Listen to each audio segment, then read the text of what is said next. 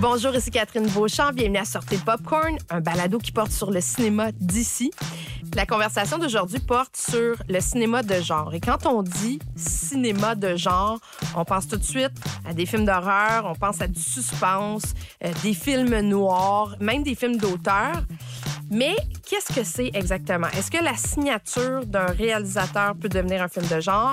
Est-ce que le fait de catégoriser les films, c'est pas juste une question de marketing? Ben, on va répondre à toutes ces questions-là aujourd'hui en compagnie du réalisateur Pods, de l'acteur et réalisateur Luc Picard et de Marc Lamotte, qui lui est le directeur des partenariats et le programmateur du Festival Fantasia, où on présente depuis plus de 25 ans du cinéma de genre. Bienvenue à Sortez le Popcorn.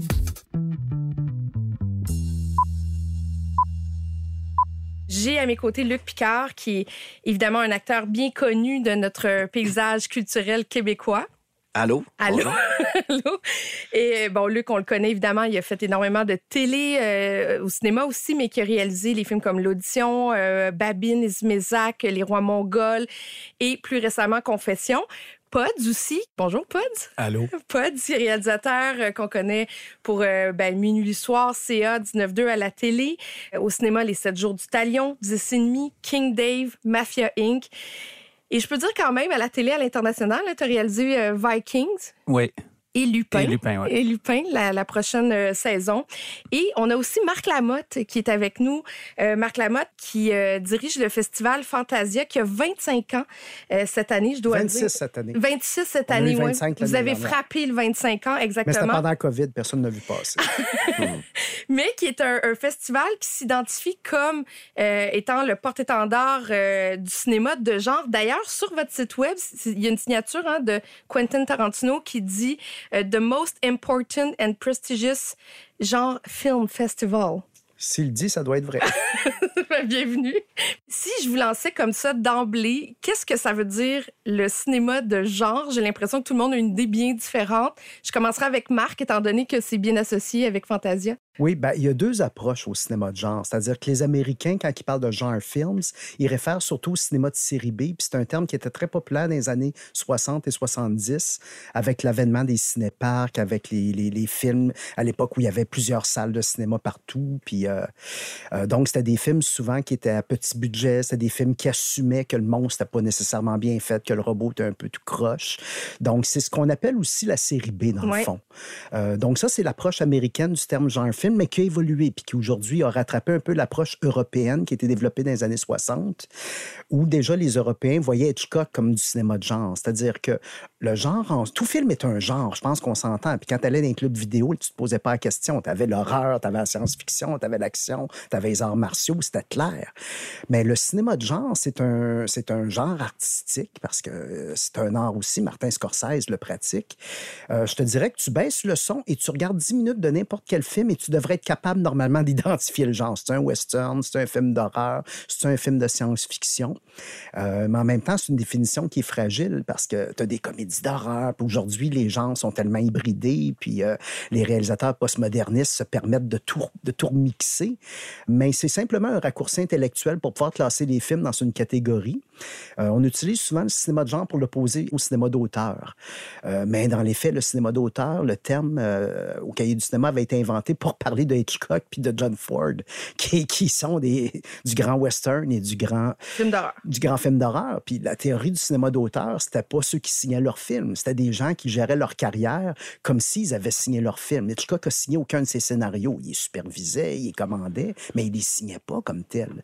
Et donc, euh, c'est un peu ça le cinéma de genre. Tu sais, Pods fait du cinéma de genre, mais il aime aussi Ingmar Bergman. Fait que, il y a la rigueur de Bergman, mais en même temps, il y a, il y a la folie du cinéma de genre. Mais lui, quand il parle d'un tueur, il parle de l'angoisse du tueur, il parle de l'impact que ça a sur le...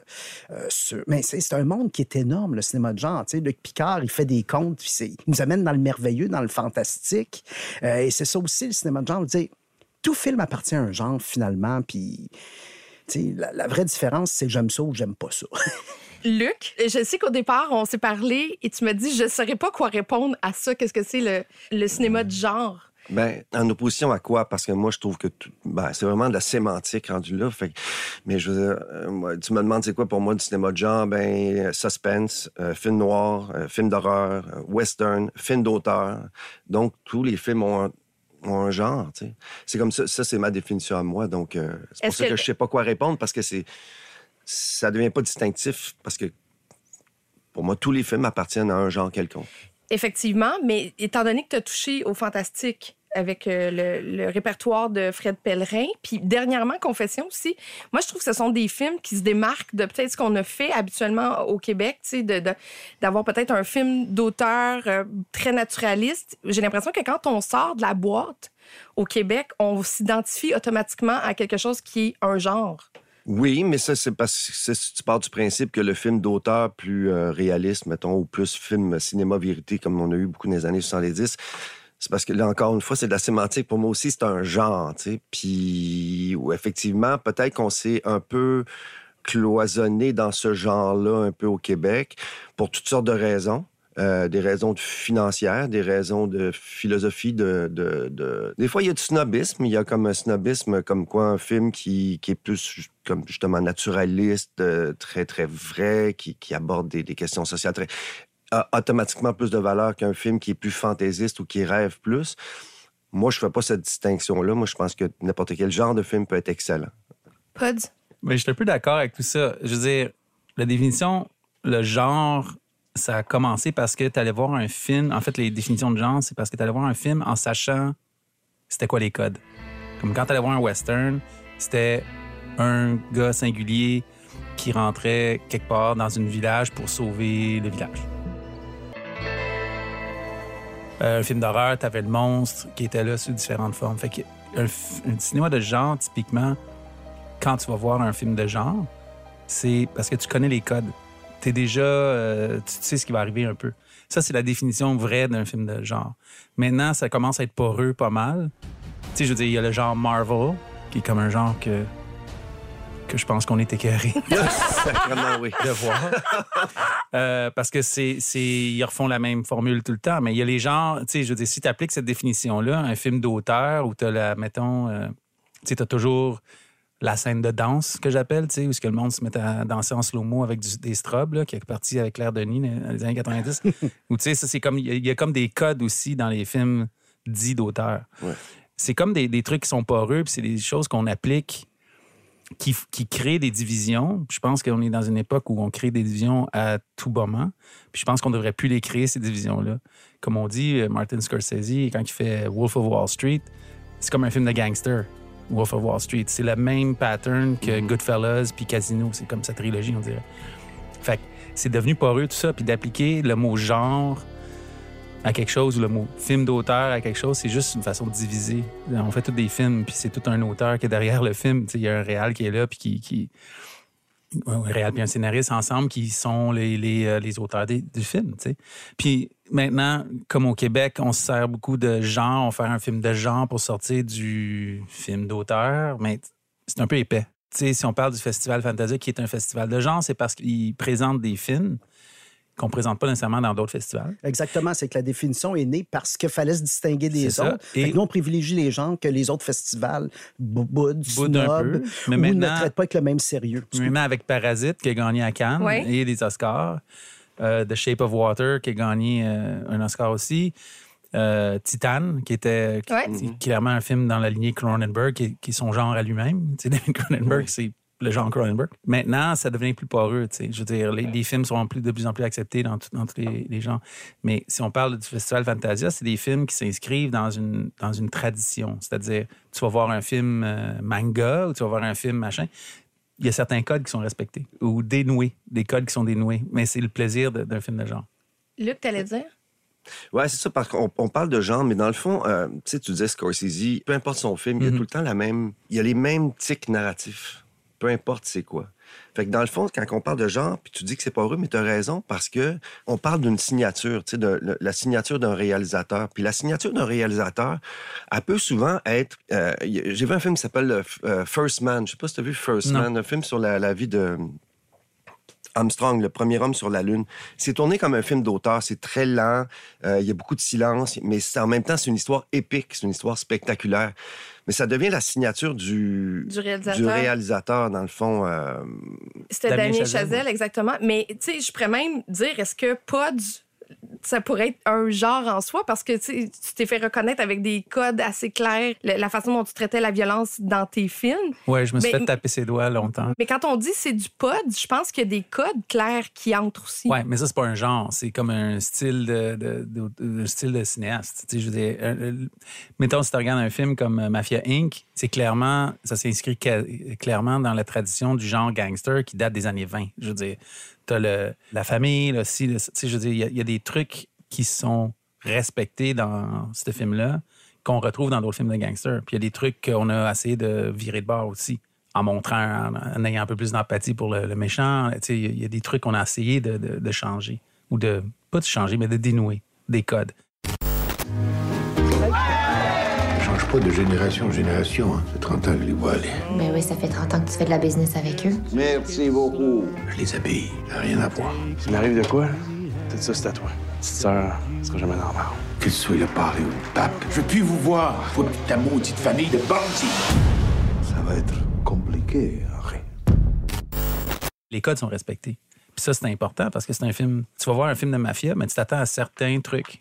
Un gars pendu dans une, une shop de bou- boucherie, par exemple. Mais le traitement va être différent avec la réalisation, Oui. avec le. C'est là où on reconnaît la, la griffe de- du réalisateur. Ouais, mais le, le griffe du réalisateur, c'est pas un genre en soi, c'est juste une griffe de réalisateur. Parce que je pense qu'il y a des gens qui pourraient même mettre un, un saut en disant ça, c'est du.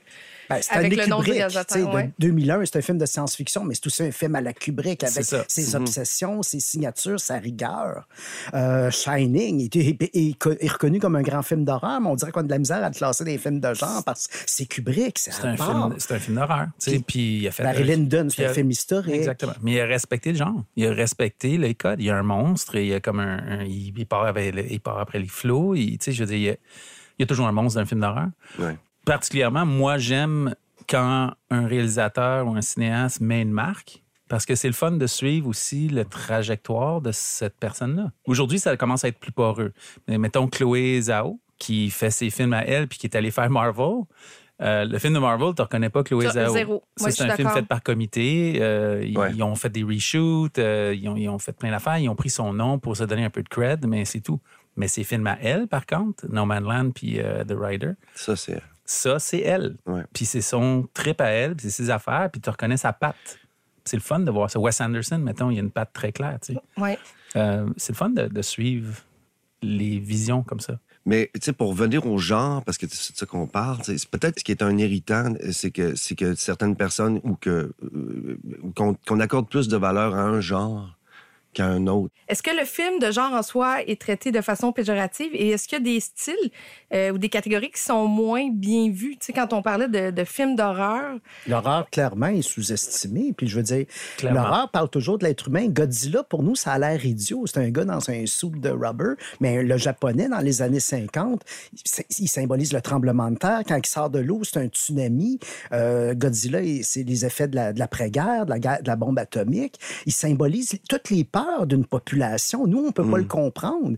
Halloween, c'est la peur des gardiennes quand tu es tout seul, puis whoop, là, ça craque dans la maison. Qu'est-ce qui se passe? Euh, ça revient toujours à des peurs fondamentales. Puis, euh, ben, Il y a un, un bon film d'horreur, c'est très dur à faire. C'est rare qu'ils sont bons. Est-ce qu'on est capable de faire ça ici au Québec? Ben, les Oui. affamés, euh, Ouais. c'est un bel exemple. Oui, on est capable. Parce que au Québec, on a une force, puis c'est de traiter, de bien traiter les personnages. Parce que c'est ça qu'on fait, parce qu'on n'a pas d'argent pour faire d'autres choses. Mais, mais, puis quand tu traites bien les personnages, si tu regardes les bons films d'horreur, les personnages sont hyper forts. Puis après ça, tu as le surnaturel. Qui, puis nous, on- tous les cinéastes que, que je connais au Québec sont bons là-dedans. Fait que, oui, c'est c'est très possible de faire des bons films d'horreur, mais il faut que ça soit accepté par les, euh, Les les institutions. Faut Parce pas qu'il y que- ait peur d'aller dans ce que l'horreur propose aussi. Tu sais, L'horreur, c'est une vision sombre du monde, euh, une vision inquiétante du monde. tu sais. Fait que tu- faut que tu ailles, faut que t'ailles dans, les, dans ces, dans ces eaux-là. Quand tu es arrivé avec les, les 7 jours du talion, t'arrivais avec euh, le bagage de, de Patrick Sénécal, qui Ouais. lui écrit des, des romans euh, d'horreur. Est-ce Ben, que pas juste d'horreur. Il fait du policier, il fait plein Ouais. d'affaires. Ouais, mais- Mais il est facilement étiqueté. euh, exactement. Est-ce que c'était complexe de mettre ça en branle puis d'arriver avec. euh, parce que, tu sais, de mémoire, là, ça fait quand même un bout que je l'ai vu, mais c'était très violent. C'était la façon de traiter. Est-ce que le nom Sénécal aidait? Est-ce que la façon de traiter son histoire, ça a Ben, été complexe? Au niveau institution et distributeur, non.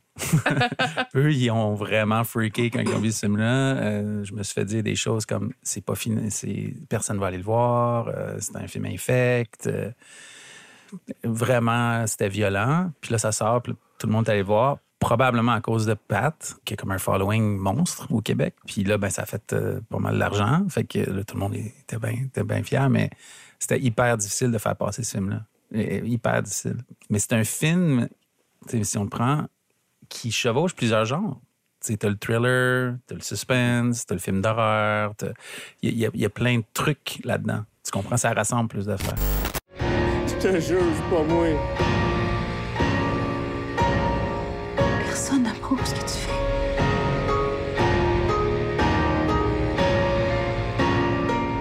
Je le fais pour Jasmine, je dois ça.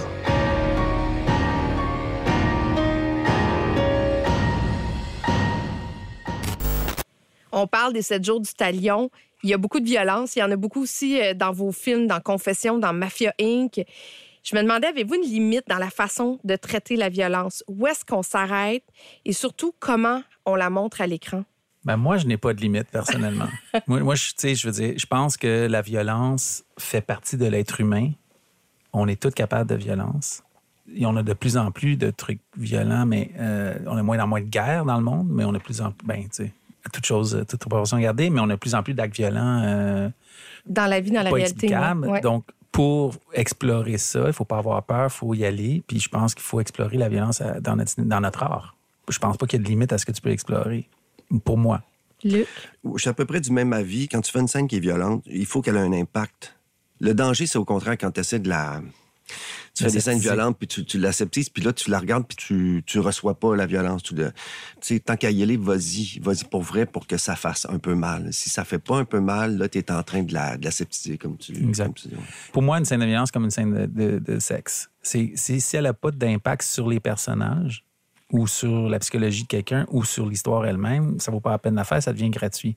Puis je suis d'accord, il faut qu'elle ait un impact sur le spectateur. Moi, regarde, j'aime ça des films violents, des films de Tarantino, ça, ça pète partout, puis tout ça, c'est drôle, puis c'est cool, c'est comme Bugs Bunny, puis c'est cool. Moi, faire ça, c'est moins mon trip. Moi, quand j'en fais des scènes de violence, je veux qu'elle marque parce que je trouve que la violence, c'est quelque chose qui fait mal, c'est quelque chose qui bûche. Fait qu'il faut qu'elle marque le spectateur de cette façon-là. C'est souvent dans, dans le, dans le jeu, une des scènes les plus violentes, c'est une- c'est un chef-d'œuvre de scène, c'est la scène de roulette russe dans Deer Hunter. Deer Hunter, ouais. tu peux pas faire autrement quand t'as juste pas le goût d'être à la guerre quand tu regardes ça. là. C'est horrible. Puis tant qu'à le faire, tant qu'elle est là, tant qu'à vouloir la montrer, ben je pense que c'est la meilleure façon Puis de le faire. Puis il y a une scène, mettons, dans le ruban blanc de Haneke, Ouais. où il est avec euh, sa femme, puis il dit qu'elle est dégueulasse, puis qu'il la trouve dégueulasse, puis qu'il veut pas la baiser, puis qu'il la trouve laide. C'est le speech le plus violent que j'ai jamais entendu, mais c'est deux personnages qui se parlent. Mais c'est tellement dégueulasse ce qu'il dit. J'ai tellement pleuré pour cette femme-là que, que, que, que ça aussi, ça a eu un impact, tu comprends? La violence, ça peut être partout. Là. Elle peut être dans les mots, elle peut être partout. tu sais. Fait C'est pas juste graphique. elle n'est pas juste graphique. Non. C'est pas du gore, tu sais. Euh, si tu regardes, mettons, les 7 jours du talion, qu'on m'a dit que c'était hyper violent, il y a très peu de sang dans les 7 jours du talion. Mais c'est. Ou même dans Texas Chainsaw Massacre, tu sais.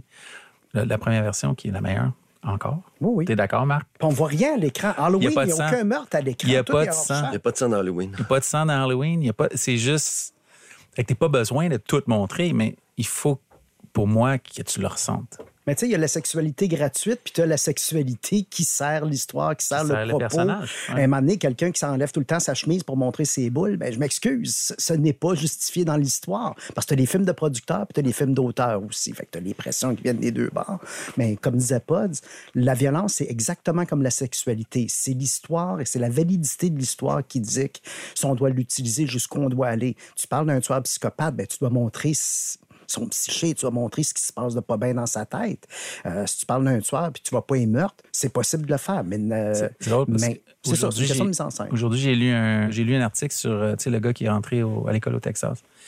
Puis euh, le gars il écrit sur euh, sur cette personne-là, puis il dit euh, je me souviens plus du nom du gars qui est rentré, puis il dit non, je nommerai pas le- la personne, je nommerai pas son nom parce que j'ai décidé de plus nommer ces, ces gens-là. Ça, je trouve ça crétin. Parce que de pas nommer le gars, c'est de pas faire face au fait que ça se peut, ça peut arriver. C'est un être humain qui a causé ces, ces- ces affaires-là. Et de faire semblant que cet être humain-là n'existe pas, c'est de faire semblant que cette violence n'existe pas. Puis tu peux pas enrayer cette violence-là si tu ne fais pas face, si tu ne la confrontes pas. On ne pourra jamais arrêter ces, ces actes violents-là si on fait semblant que ça n'existe pas. Fait qu'il faut y aller, puis il faut, faut les confronter. Puis dans notre art, tant que moi, c'est ça, c'est la façon de m'exprimer, mais c'est là que je vais aller. Il faut que j'exprime ça. tu sais. Ouais. Dans le, le- le genre d'horreur aussi, on peut craquer un peu plus loin. L'horreur et le- la violence peut devenir risible, c'est-à-dire, des fois, tu sais, on peut amener ça euh, à comme un peu comédie d'horreur et tout. C'est quelque chose qui pourrait t'intéresser à un moment donné d'aller. comédie d'horreur, ben oui. Ben, c'est comme je dis, moi, j'aime ça. tu sais, je Mais, mais d'en rire, tu sais, d'arriver avec quelque chose de un peu plus Ouais, loufoque. moi, j'ai j'ai ri dans bien des films d'horreur. Mais oui, j'irai là-dedans, ben oui. Si c'est ça le propos. Luc, est-ce que toi, t'irais dans, dans quelque chose qui est comme euh, mi-horreur, mi. euh, Moi, j'irais dans plein de choses. En fait, euh, j'envie les, euh, les cinéastes américains qui peuvent, tu sais, Qui sont pas étiquetés, dans le fond. Qui sont pas étiquetés, puis qui peuvent faire un film là, puis après ça, un autre film là, tu sais. Puis c'est sûr qu'au Québec, euh, comme cinéaste, t'es souvent condamné à faire un film à toutes 3-4 ans, mettons, si t'es chanceux. Tu vas essayer d'éviter de faire une espèce d'expérience euh, parallèle. Tu vas tout le temps essayer de... On, on a tendance à viser le circuit, tu sais. Ce qui est une erreur, parce que quand la meilleure façon de pas faire un circuit, c'est de le viser. Mais euh, sinon, ouais, non, je, et comme acteur et comme réalisateur, j'ai aucun genre que juste le genre m'arrêterait. Il faut juste que le scénario soit tripant, c'est juste ça. Vous aimez ce que vous entendez? Suivez Téléfilm Canada sur Facebook, Instagram et Twitter pour encore plus de contenu exclusif. Je vais vous faire écouter un extrait audio de la réalisatrice Julia Ducournau. C'est elle qui a gagné la Palme d'Or à Cannes en 2021 avec le film Titane, un film qui est catégorisé comme un film de genre.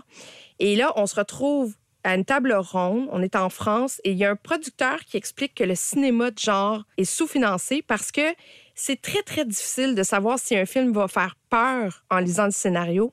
Alors, on écoute sa réponse. Tu me disais, c'est difficile de savoir euh, si un scénario va faire peur quand on lit. Mais ça, pour moi, c'est pas bien lire le film de genre. Parce que ça veut dire que tu le prends pas au sérieux. Pour moi, ce qu'il faut que tu te poses comme question quand tu lis un scénario, c'est comme quand tu lis n'importe quel scénario. Est-ce que ça m'a ému? Est-ce que c'est profond? Est-ce que ça raconte quelque chose? Parce que c'est ça avant tout. hein, on fait du cinéma. On n'est pas là pour faire une niche qui parle qu'à des gens qui ont des références méga geeks hyper, hyper précises que personne d'autre n'a. On est là pour faire des films, voilà, avec notre âme, avec tout ça. Sinon, tu te, tu te positionnes dans un pur point de vue marketing par rapport au film de genre, en te demandant si ça fait peur. Euh, donc, je pense juste qu'il faut se dire, est-ce que derrière il y a un auteur? Parce qu'on en vient à la fameuse question du genre et de l'auteur. Faut arrêter de dissocier ces deux termes. C'est n'importe quoi. Un auteur, il y en a partout. Un auteur, c'est une vision, quelle que soit la grammaire. Et le genre est une grammaire comme une autre. Il n'y a pas de raison qu'il y ait plus de discrimination sur cette grammaire-là que sur celle euh, du drame hein, ou du drame social. Et d'ailleurs, il peut y avoir du drame dans de l'horreur aussi. Il peut y avoir, voilà, on peut mélanger les choses surtout. Entièrement d'accord avec elle. Euh, ben, c'est ce qu'on dit depuis, tu sais, de ne pas faire la différence et tout ça. Euh, je pense qu'on rentre dans un problème. Moi, le seul problème que je vois dans, dans le cinéma, tous les cinémas, c'est que c'est quand ça devient pamphlétaire ou quand ça devient comme le message est trop important. Didactique, ouais. Didactique, comme, comme euh, Marc disait, euh, Godzilla, c'est parce que c'était une peur innée. Ben, il s'était fait taper dessus par deux bombes atomiques, les Japonais. Fait que c'est une peur du nucléaire. Le nucléaire avait créé Godzilla, donc c'est le monstre euh, qui, qui arrivait. Mais c'était pas exprimé comme ça. C'était ça qui était le message. Mais si tu avais le goût de voir un film de monstre, C'était tu juste un film de monde, ouais, c'est ça. Tu peux voir un film Mais de monstre. en même temps, euh, quand, quand, quand un film parle au monde, tu sais, si un film parle aux gens, euh, comme ces films-là, il y a des raisons à ça. Ça veut dire que euh, la culture est, euh, c'est, la culture populaire qui s'exprime. En fait, c'est la, c'est l'inconscient collectif qui s'exprime en disant nous autres on aime ça. Donc ça veut dire quelque chose. C'est pour ça des fois le danger des institutions, c'est que nos films sont subventionnés forcément. Fait que la voix, cette espèce de rumeur populaire-là, d'inconscient collectif-là, a pas tout le temps voix au chapitre parce qu'on décide qu'il faut faire des films comme ceci ou des films comme ça. Là. Euh, ce qui fait qu'on laisse pas la culture bouillonner euh, librement comme elle devrait bouillonner librement. En fait, en cochant des cases, euh, c'est pas nécessairement, ça veut pas dire que le film fonctionne ou pas, parce qu'il peut avoir un aspect de magie ou de chimie. Tu, sais, tu parlais de, de ce que tu as fait avec Patrick Sénécal et 7 jours du talion. Tu sais, il y, avait un aspect intangible qui peut-être était pas lu au scénario ou quand... quand Non. Tu sais, quand tu as lu Babine la première fois, tu as réagi comment quand tu as lu le scénario? Ah, Jésus, c'était charmé. Ça- je- pour moi, je découvrais Fred Pellerin. Parce que mon premier film, l'audition, c'est vraiment une ode à, à l'innocence, à l'enfance. Puis j'ai- j'ai. Peut-être parce que c'est ça que je voulais voir, mais c'est ça que j'ai vu là-dedans aussi. Fait que c'est venu me chercher.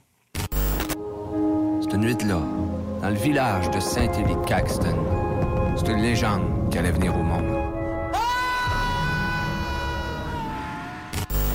Puis Est-ce que vous pensez qu'il y a peut-être des bons films qui n'ont pas été faits ici, justement, au Québec, parce que à la lecture du scénario, les gens qui analysaient étaient incapables de déceler ce que ça pouvait donner à l'écran?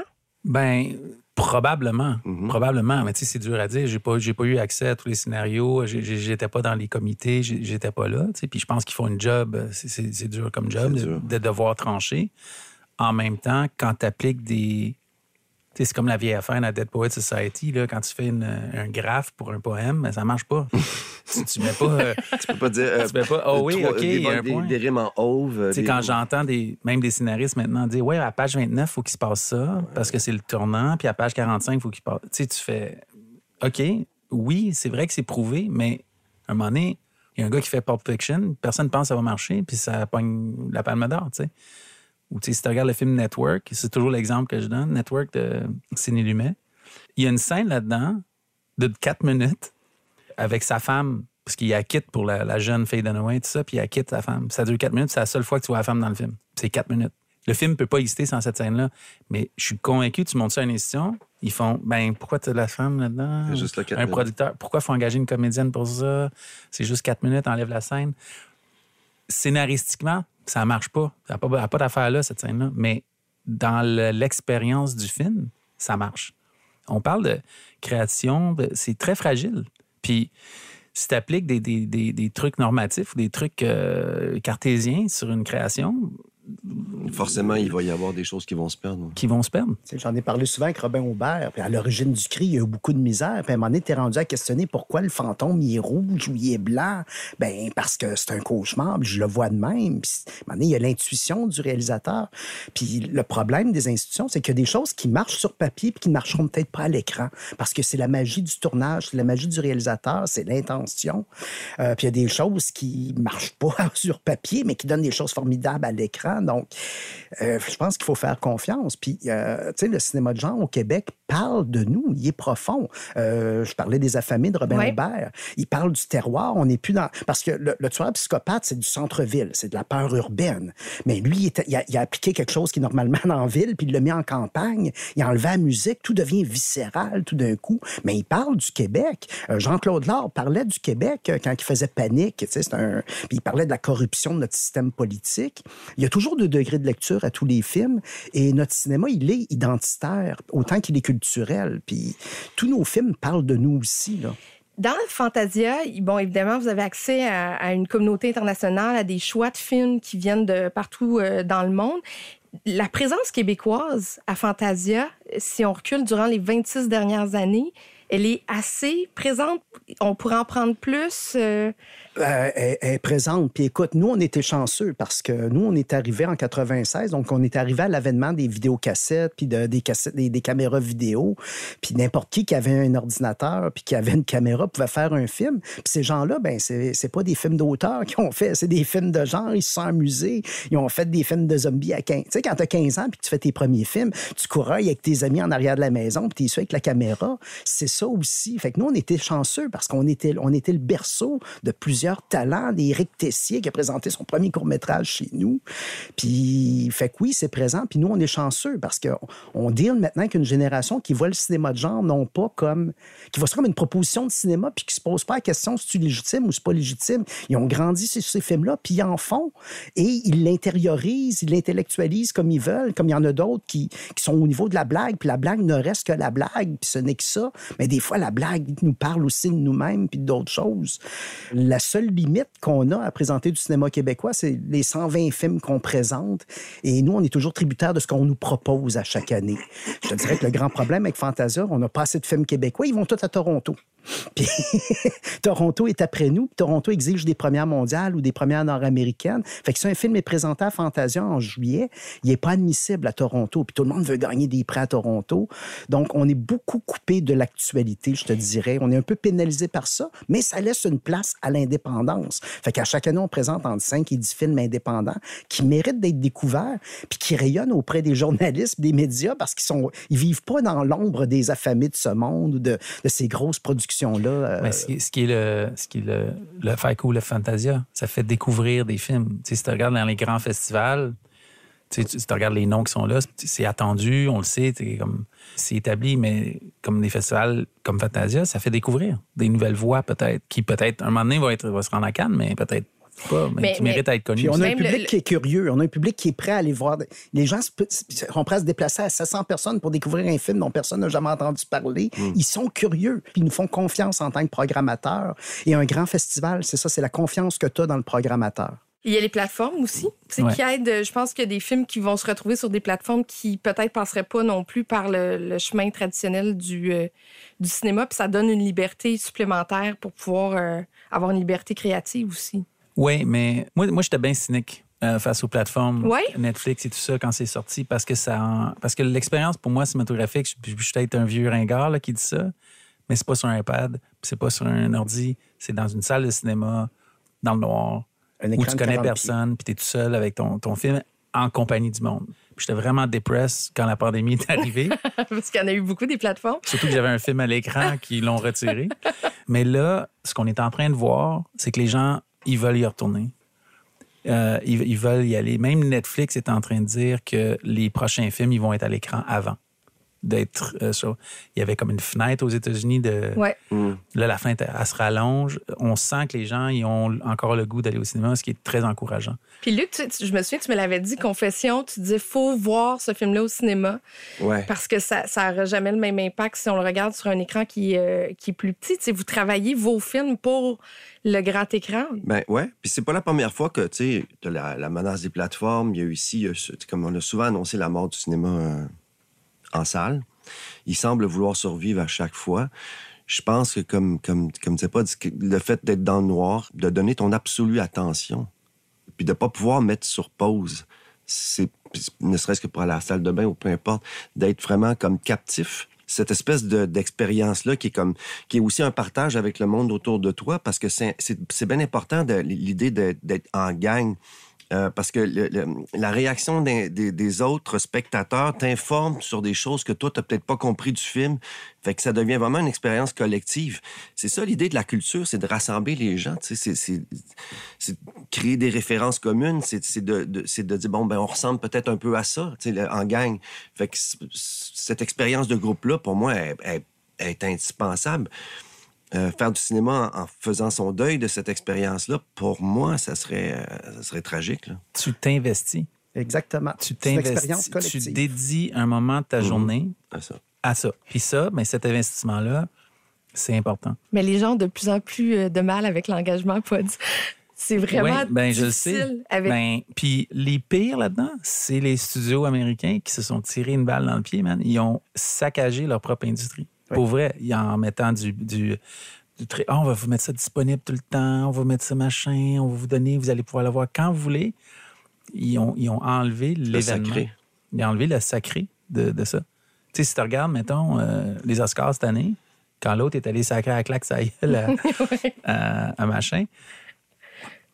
Ça, c'est parce que le- les Oscars, c'est plus sacré. Avant, là, c'était le royaume. Là, on peut faire ça maintenant parce qu'on s'en sac. Et c'est plus important. tu sais. Puis ça, c'est dommage. Ça, c'est dommage. La seule nuance que j'apporterais, c'est si tu habites à Bay James et que tu n'as pas de cinéma, ben les, les, plateformes te donnent accès. sûr. Euh, Ben, mais en ville, à Montréal, de regarder un film sur Netflix alors qu'il joue au cinéma du parc, je comprends pas. Non, mais je- moi, je peux comprendre aussi tu sais, que la société change puis qu'il y a- il y a aussi un nouveau public qui peut-être irait pas en salle voir le film. Fait que c'est sûr que ça amène, comme la communion est, est là de façon plus grande, c'est juste que les gens la vivent, veulent la vivre de façon... euh, D'une autre façon, Ouais, d'une autre façon, mais L'argument peut être fait que du moment qu'ils voient les films, c'est cool. C'est sûr. Puis c'est cool si, si, ton film est vu, euh, tu sais, comme là, euh, Mafia Inc., je pense qu'il vient de sortir sur Netflix. Donc là, je commence à avoir des emails de partout de Hey, je viens de voir ton film, je viens de voir- tant mieux. Je suis content que le monde continue de le regarder. Mais c'est plus vraiment un répertoire. Sur Netflix, tu n'iras pas chercher des, des perles rares comme tu vas voir dans un festival parce que c'est les films qui portent le plus de clics qui vont être là dans ton algorithme. mhm. Donc, il faut t'y fouiller. À moins qu'il y ait un poste. Il y a des postes comme Criterion, comme euh, Mumubi, comme euh, plein, plein de petits postes comme ça que tu peux aller chercher des petites perles rares. Si je peux me permettre, Oui, oui, oui. même avec la télévision, parce que bon, la télévision est fragmentée maintenant, tout le monde écoute ce qu'ils veulent écouter quand ils veulent l'écouter. Puis euh, la- la- l'an passé, avec les séries, ben, il y a un an, les séries éliminatoires, euh, j'écoutais ça avec mon gars, tu sais. Lui, c'est la première fois qu'il vivait ça, un événement collectif, live, que tout le monde vit en même temps.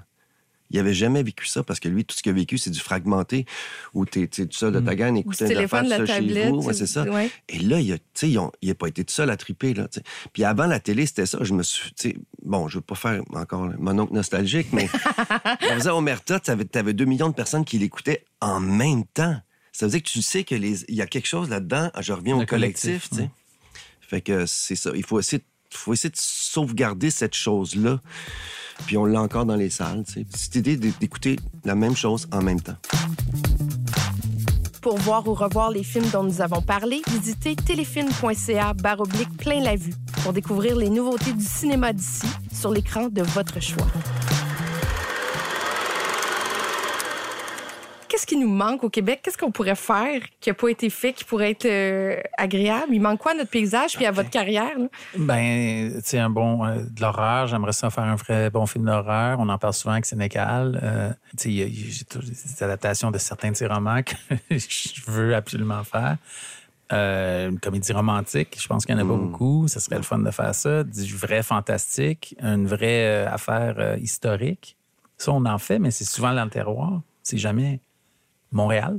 Il y, a, il y a eu de l'esclavage à Montréal. Ce serait le fun de parler de ça un moment donné. Il y a eu, tu sais, il y a plein de gens qu'on. qu'on- Moi, j'aimerais ça faire un, un film de guerre, tu sais, comme euh, film de guerre? les Québécois euh, pendant la Deuxième Guerre mondiale. tu sais. Il s'est passé des choses assez extraordinaires qu'on connaît pas, mais ça coûte, Un bras puis une jambe. ben, ça coûte cher faire un film de guerre. Ouais.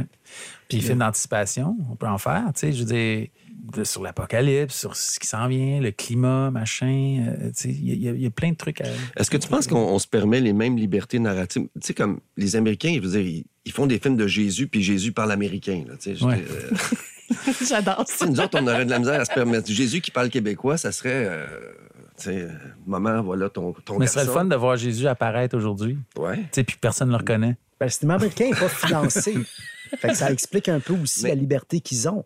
Euh, la, seule, Oui, mais- euh, la seule contrainte qu'ils ont, c'est le producteur puis le studio. Ils n'ont pas passé par les Sodec et les téléfilms de ce monde. C'est vrai. Fait que ça explique un peu cette liberté-là. Ils, ils font des films avec des Romains qui parlent américain. Là. Ben Ouais, oui. Souvent, ils font parler British. britannique. Ouais, British, c'est ça. Mais on, ouais, Ben, nous, on les ferait parler parisien. Probablement, mais je sais pas. Ou en On- français ça serait une adaptation pour le public. Alors, D'avoir des Romains qui parlent, même euh, dans un film québécois, je Du sais coup, pas. le gladiateur, il arrive là ou pas? Mais, Mais mais le vrai défi, c'est de faire de la science-fiction aussi, parce qu'on n'a pas les moyens de se le payer, mais en même temps, on pourrait se payer de l'anticipation, on pourrait se payer quelque chose. Oui, mais la science-fiction, c'est ça qui est cool. C'est tellement. euh, tu sais, si tu regardes, mettons, A Quiet Place, c'est un film un peu science-fiction parce que c'est dans le futur. C'est juste une petite famille. On suit la petite famille. Si on peut faire des films comme ça, en- si on n'est pas en train de faire du world building ou d'être en train de tout refaire euh, la structure, tu sais, on, on peut faire des films dans le futur, voir qu'est-ce qui se passe? Puis de faire euh, avec les institutions, là, je comprends que là, il faut passer au travers d'un processus, mais ça n'existe pas d'avoir euh, au privé, de faire. Ça prendrait ça, en fait, pour faire des trucs plus Ben, éclatés? le marché est trop petit. Tu sais, euh, je si on fait des films, parce que si on fait des films au Québec, c'est parce qu'on veut que les gens parlent québécois. tu sais. Ben, le marché il est restreint au, au Québec. Où tu es fait parler français correct, là, tu peux aller dans la francophonie Mhm. en français. euh, mais là, tu sais, si tu dilues un peu la, notre langue, Ouais. qui est vraiment quelque chose de riche. Donc, c'est ça. Ou tu le fais en anglais. Là tu, là, tu peux avoir un grand marché puis tu peux avoir des, plus de moyens. Tu sais, il y a ça. Mais c'est sûr, si c'est un film pour le public québécois, ben le marché il est pas assez grand pour supporter euh, des grands budgets. Un des seuls exemples de ça, c'est les Roadkill Superstar avec Turbo Kid, qui ont fait en coproduction internationale Mhm. avec, euh, la, avec la Nouvelle-Zélande, avec l'Australie. Puis le film doublé en français, doublé comme un film doublé en VHS à l'époque des années 90. Fait que c'est une lettre d'amour au cinéma qu'ils aimaient. Puis même dans le doublage de la version française, c'est une lettre d'amour au doublage qu'ils aimaient euh, des films américains doublés en québécois. Mais c'est très dur parce qu'écoute, on, a, on est 7 millions. Il y a à peu près 500 000 personnes qui vont au cinéma. Puis le, le- le cinéma de genre est niché en soi. Fait que t'as as un public cible de 30 000 personnes pour ton film. tu sais. Puis il faut que tu le trouves. Ou tu le fais en anglais, ou tu le fais en. Tu sais, même euh, Xavier, quand il a fait Mommy, tous ces films, c'est pas. en- C'est bien parlé pour pouvoir passer, puis il était frustré quand ils ont dû sous-titrer Mommy, parce Ouais. qu'il était comme, man, je l'ai fait pour que tout le monde le comprenne. Mais, mais c'est ça, tu sais, faut, faut trouver des astuces comme ça pour aller chercher du financement ailleurs. Si tu finances Ouais. ici, tu pourras pas. Ouais. C'est ça, c'est mathématique. Tu sais, euh, si ton film fait. C'est à peu près 40 fois plus. Comme le, le- juste aux États-Unis, puis je te parle pas du marché mondial, juste les Américains, c'est à peu près 40 fois plus que nous. Donc, n'importe quel film qui fait un million au Québec, il fait, il il fait au prorata à peu près 40 millions aux États-Unis. 40 millions, ben, si le film a coûté 5 millions, ben, tu viens de faire un. Un gros profit. Ben, ça te permet de faire d'autres films. Mais ici, on peut. On n'a pas ça. Puis, puis pensez-vous que le, le public comme tel, je, je ramène encore à du cinéma plus niché, est-ce que le public peut suivre à peu près n'importe quoi? Moi, je pense que si le film est bon, ils vont y aller. C'est point. vraiment euh, point. Ben, tu parlais de Netflix, les séries dominantes, c'est des séries de genre, c'est des séries de tueurs psychopathes. Game of des... Thrones. Game of Thrones, Ouais. Vikings, je veux dire, euh, Hannibal, Dexter, qui est le, le père en quelque part. C'est du cinéma de genre transpo. À la télévision, les bougons, c'est du cinéma de genre. Je veux dire, les séries qui marchent, c'est des séries de genre. Omerta, c'est une série de genre. C'est Vraiment. Mais, mais quand on déplace ça au cinéma, c'est, il est là le problème. Puis je, sais, je le comprends pas. Ben, écoute, on, a un bon système parce que euh, justement, on peut pas faire d'argent avec nos films. Mathématiquement, c'est impossible. Mais on, arrive quand même à faire des films à cause des, institutions, puis du gouvernement, puis de nos taxes. Donc, euh, c'est quand même un bon système qu'on a parce que ça nous permet quand même de faire des films. En même temps, ben, il y a comme des, restrictions qui sont apposées, forcément, mais, euh, on peut pas dire qu'on n'a pas un bon système. Ben, en tout cas, ça a été vraiment une discussion intéressante. Moi, je vous souhaite, Luc et Pods, euh, une grande euh, liberté créative et d'aller jusqu'au bout de vos ambitions cinématographiques. Marc, merci beaucoup, Marc Lamotte. Fantasia euh, revient d'année en année. Oui, on vient de passer la 26e. L'année prochaine, la 27e. Je vous invite tous. On est chanceux, on a 100 000 spectateurs. Puis nous, on est de la mi-juillet au début août. On est à un moment où les gens peuvent prendre des vacances pour venir voir des films. Les gens prennent congé à Montréal. On aurait un bedeng breakfast, il y aurait du monde. C'est pas vrai que le cinéma est, mort. Quand tu, viens quand tu vas dans des festivals, tu réalises qu'il y a un intérêt, qu'il y a un engouement. Ce qu'il faut, c'est créer, c'est trouver la façon, non pas comme Gouzeau, mais trouver une façon d'attirer les gens avec les bonnes raisons, pas avec du popcorn, mais avec des films, une proposition, puis un auditoire qui est là pour triper. C'est comme du rock and roll. C'est comme aller voir un show, voir un film. Moi, je te rappelle que le balado s'appelle Sortez le popcorn. Il s'en fera un petit peu quand Ouais, ça même. prend du popcorn pour un film. Moi, un oui, film mais je parlais plus des nachos, en fait. Un de- film pas popcorn, c'est pas comme c'est pas pareil. Merci à tous les trois. C'est ce qui conclut cet épisode du balado Sortez le popcorn. Merci d'avoir été à l'écoute. Et si vous en voulez encore plus, ben, écoutez les épisodes des deux premières saisons sur votre plateforme d'écoute préférée et laissez-nous vos commentaires et surtout, n'hésitez pas à nous donner 5 étoiles. Sortez le popcorn, c'est une production Push-Up à la réalisation Jessica Brazo, à la production et à la production de contenu Frédéric Perron, à la recherche Sarah Molcou, à la coordination Rosalie Drainville, au mix audio Studio Edgar, à la production vidéo Nicolas Beauchemin. C'était Catherine Beauchamp à l'animation et je vous dis à très bientôt.